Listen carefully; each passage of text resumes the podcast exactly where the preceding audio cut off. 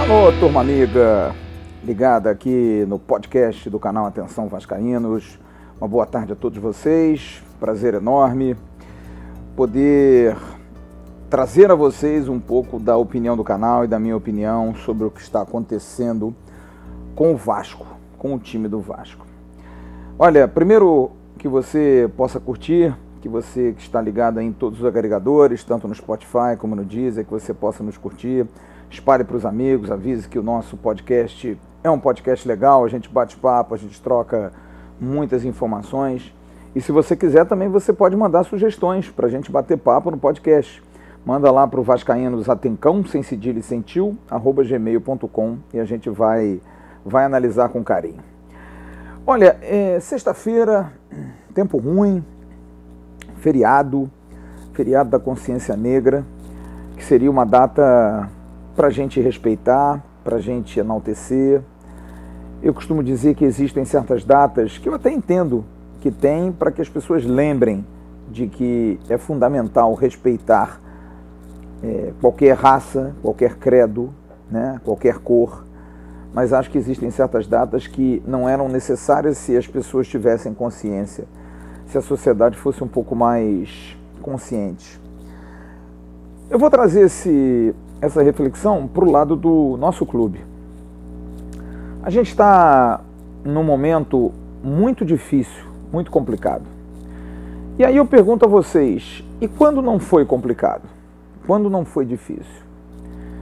Olha, é inacreditável, é incrível. Alguma coisa muito séria aconteceu porque o Vasco não consegue sair do seu momento complicado. O Vasco não consegue dar alegria ao seu torcedor. E em tudo, não é só no futebol, é em tudo. Na sua gestão, na sua administração, na sua política, nada é bom, nada, rigorosamente nada. O Vasco parece, eu não gosto nem de falar essa palavra, mas me parece um, um clube amaldiçoado. Um clube que tem uma, uma sombra, uma, algo muito, muito pesado por cima dele. É realmente algo que assusta, porque vejamos todos os fatos desses últimos anos. Tudo que vem acontecendo de errado, os rebaixamentos, as gestões pífias, a falta de dinheiro, os treinadores sem pé na cabeça que o Vasco já arrumou, jogadores medíocres, falta de fôlego, falta de base, falta de tudo. O Vasco é um grande arremedo. E olha, é muito duro, eu falo isso com a voz embargada, com um nó na garganta, mas eu me, me coloco aqui com 50 anos de idade pensando Será que o Vasco eu vi um dia vai voltar? Não sei. Não sei. É uma resposta que eu não sei dar. Não gosto de ficar falando aqui. Uma vez eu fui chamado por um assinante nosso de profeta do mau agouro. Eu era o rei do pessimismo, que eu sempre puxava para baixo. E aí, como é que a gente convive com isso, amigo? A pergunta que eu lhe faço hoje. Não dá, porque ano passado eu fiz vários vídeos desabafando, gritando pela política, pela forma como o clube se comportava fora de campo, pelos reflexos que traziam dentro de campo. E nada. Se pegar um vídeo do ano passado, é a mesma coisa. Se pegar um vídeo de três meses atrás, é a mesma coisa. Nada muda. Nós aqui não somos nada nós aqui apenas somos torcedores, como você, torcedor, de norte a sul do Brasil, e que hoje ainda tem algo de preocupante, porque nós estamos brigando entre nós, quando nós deveríamos nos unir, nos amar. Hoje temos muito mais preocupações com os homens de paletó e gravata, muito mais preocupações com mandatários do que com resultados. A gente torce por dirigentes, a gente torce por sistemas, a gente torce pelo sucesso de pessoas fora de campo. Os de dentro de campo não nos trazem nenhum tipo de encantamento. Sabe uma coisa que me assusta? Eu essa semana eu quis ver o jogo da seleção brasileira. Lembrei que tinha jogo. Lembrei que tinha Brasil e Uruguai. Já é um erro, porque lembrar de um jogo da seleção, quando algum tempo atrás a gente tinha prazer de ver jogo da seleção, a gente parava para ver jogo da seleção, juntava os amigos para ver jogo de seleção. E aí eu fui ver o jogo na televisão e não estava passando. Era um canal pago. Tentei comprar, não consegui. Não havia tecnologia suficiente para passar os jogos para as pessoas. Só através de um canal, de um streaming, do esporte interativo, enfim, seleção brasileira, gente. E a gente reflete isso nos nossos clubes. A gente reflete isso no nosso Vasco. Que tinha um jogo ontem à noite que só nós fanáticos sabíamos.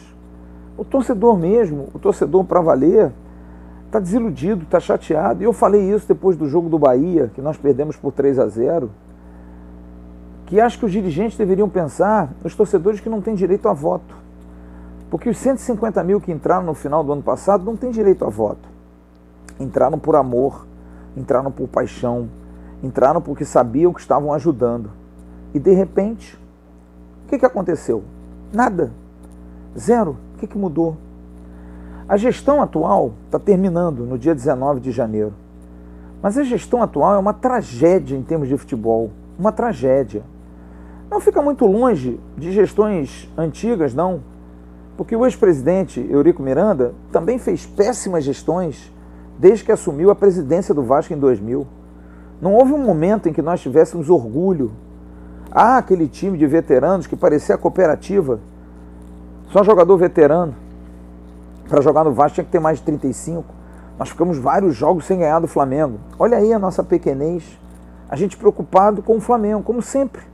Que foi algo que foi incutido na nossa cabeça. A gente tem ganhado o Flamengo. A gente precisa ganhar do Flamengo. A gente vai ser mais forte que o Flamengo. Gente, o Vasco tem uma história, o Vasco tem uma vida, não precisa ficar se, se apequenando a esse ponto. E aí, nós ganhamos dois carioquinhas, como eu costumo dizer, mequetrefes, sendo que um estranhíssimo, porque no ano anterior nós tínhamos sido roubados, literalmente. Aquele, aqueles lances que a bola entrou, não entrou, entrou e ninguém viu. E aí o Vasco tinha que ganhar, né? Porque os dirigentes dos bastidores fazem tudo para isso. Tinha que dar um retorno, como não? Com o Roberto presidente, não ganhou porque, porque não ganhou, mas no ano seguinte tem que ganhar. E aí você, torcedor, acredita nisso. Você repete esses mantras, porque é assim que se faz o populismo. Alguém repete mil vezes alguma coisa e você acaba achando verdade. E a gente formou isso, a gente formou essa filosofia, a gente tornou o Vasco pequeno, porque nós somos culpados também. O Vasco hoje é um clube que não é protagonista. É um time que joga em São Paulo domingo e a gente está preocupado de quanto que a gente vai perder. Isso parece papo de times menores, de times de interior, que quando vão jogar com os times da capital perdem, porque não tem competência para tal. Mas e aí? O que, que é isso? É um clube de mais de 120 anos de história? É um clube revelador de grandes talentos, de grandes títulos, bicampeão sul-americano? Como é que pode a gente conviver com isso, gente? Não dá. A gente não pode ficar achando que isso é normal. Absolutamente não é. A gente precisa ter certeza de que isso vai mudar um dia. Quando? Nós estamos num momento complicado. A atual gestão, ao que me parece, largou, o que é muito triste. Veja a situação de Martim Benítez. Tem que definir em função de um outro presidente. Benítez não vai ficar no Vasco assim. Dia 15, o Independente vai negociá-lo com outro clube. Se tiver outro clube. Porque as pessoas não se entendem. Porque não há entendimento entre os homens. Porque o futebol, que é a coisa mais importante do Vasco, está em segundo lugar. Absolutamente em segundo lugar. A gestão atual do Vasco, que durante três anos foi muito ruim no futebol, sempre brigando para não cair, sempre com times ruins, com times fracos, melhorou um pouquinho esse ano, fez boas contratações, o Mazuca é uma boa surpresa, acho. É um diretor de futebol que trabalha sem dinheiro, na base da criatividade. E conseguiu parir aí alguns, alguns bons jogadores, principalmente os gringos. O Léo Matos é um bom lateral, o Jadson me parece ser um bom zagueiro, mas não dá liga esse time. Porque o astral do Vasco não é bom, porque o clima não é bom, porque as pessoas não se gostam. Eu sempre ouvi falar isso, meu pai e minha mãe sempre me falavam isso. Deus conspira. Deus não aceita isso. Não consegue. Não ajuda quem não se ajuda. E o Vasco vive esse círculo vicioso há anos, porque as pessoas não se entendem, porque as pessoas não se amam, porque as pessoas não se gostam. Isso tudo transmite para o dia a dia, porque eu já vi times do Vasco muito piores do que esse, caros amigos. E aqui fala quem tem mais de 30 anos de experiência, quase 40 vendo futebol. O Vasco já teve times muito piores, mas muito piores, podem acreditar. Mas eram times que honravam a camisa, que lutavam, que brigavam, que tinham capacidade dentro de campo de reverter pelo amor, de saber que por trás haviam milhões e milhões de torcedores, jogar por eles. E isso não acontece. Os jogadores parecem descompromissados nesse mundo de redes sociais, cada um com seu mundinho privado, cada um faz a sua postagem, uns quando não jogam reclamam, outros quando jogam colocam as fotos mais explícitas, abrindo enormemente a sua privacidade, para lá na frente isso ser usado contra ele. E aí? Quando isso vai mudar? Nós estamos aí com 23 pontos, 46 é a linha de corte para a gente poder sair, e 23 pontos precisam ser somados. Ou seja, 7 vitórias e 2 empates em 18 jogos.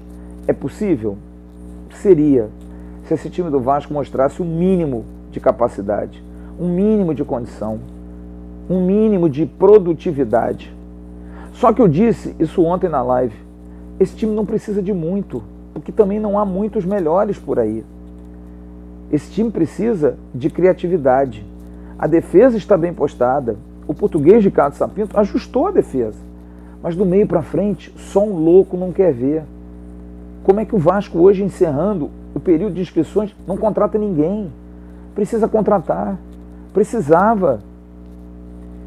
É difícil você ver no meio-campo em que nós já tivemos Juninho Pernambucano, Giovanni, Ramon, Pedrinho, Felipe, mais no fim de carreira, Dudu, Hernani, Guina, jogadores de grande excelência. Você ter hoje o Pikachu como seu construtor é muito pouco, gente. É pensar pequeno. É o espírito pequeno que foi criado no Vasco. Pikachu não pode ser a solução no meio de campo.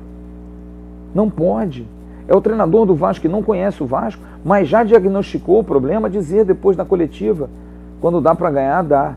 Quando não dá, a gente tem que segurar. Temos que jogar atrás mesmo. Pensamento pequeno. Porque o Vasco não é mais protagonista. O Vasco não tem mais aquele temor dos adversários. Porque hoje o Fortaleza, o Curitiba, o Bragantino vêm aqui e jogam de igual para igual.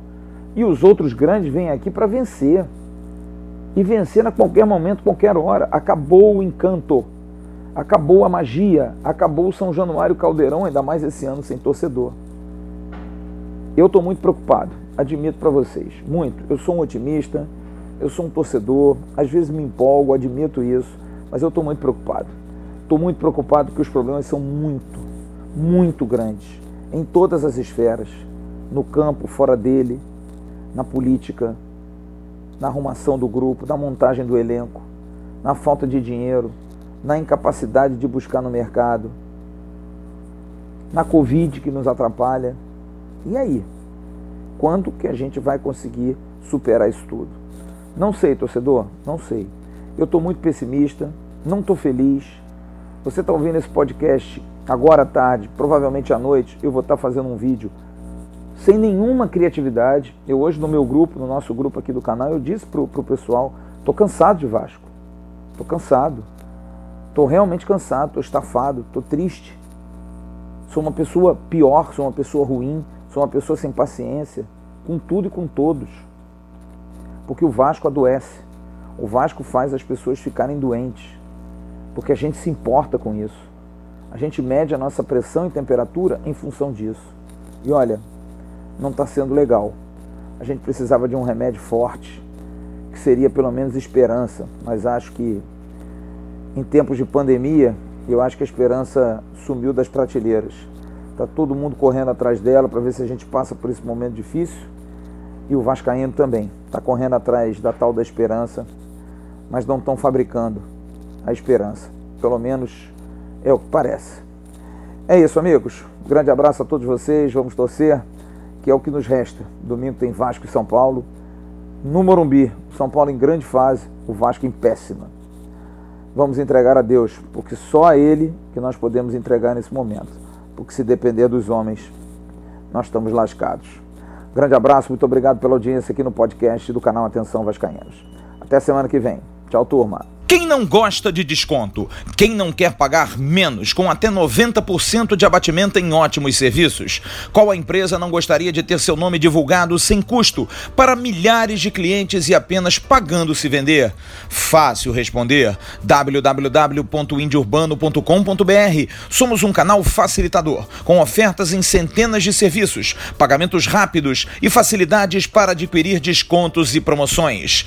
Entre no Índio e descubra como aproveitar esse mundo de bons preços e vantagens. Gostou? Usou, comprou. E para lojistas, levamos o cliente até você. O resto é a sua qualidade. Estamos juntos, parceiros sempre. Índio Urbano, um novo conceito de pagar barato.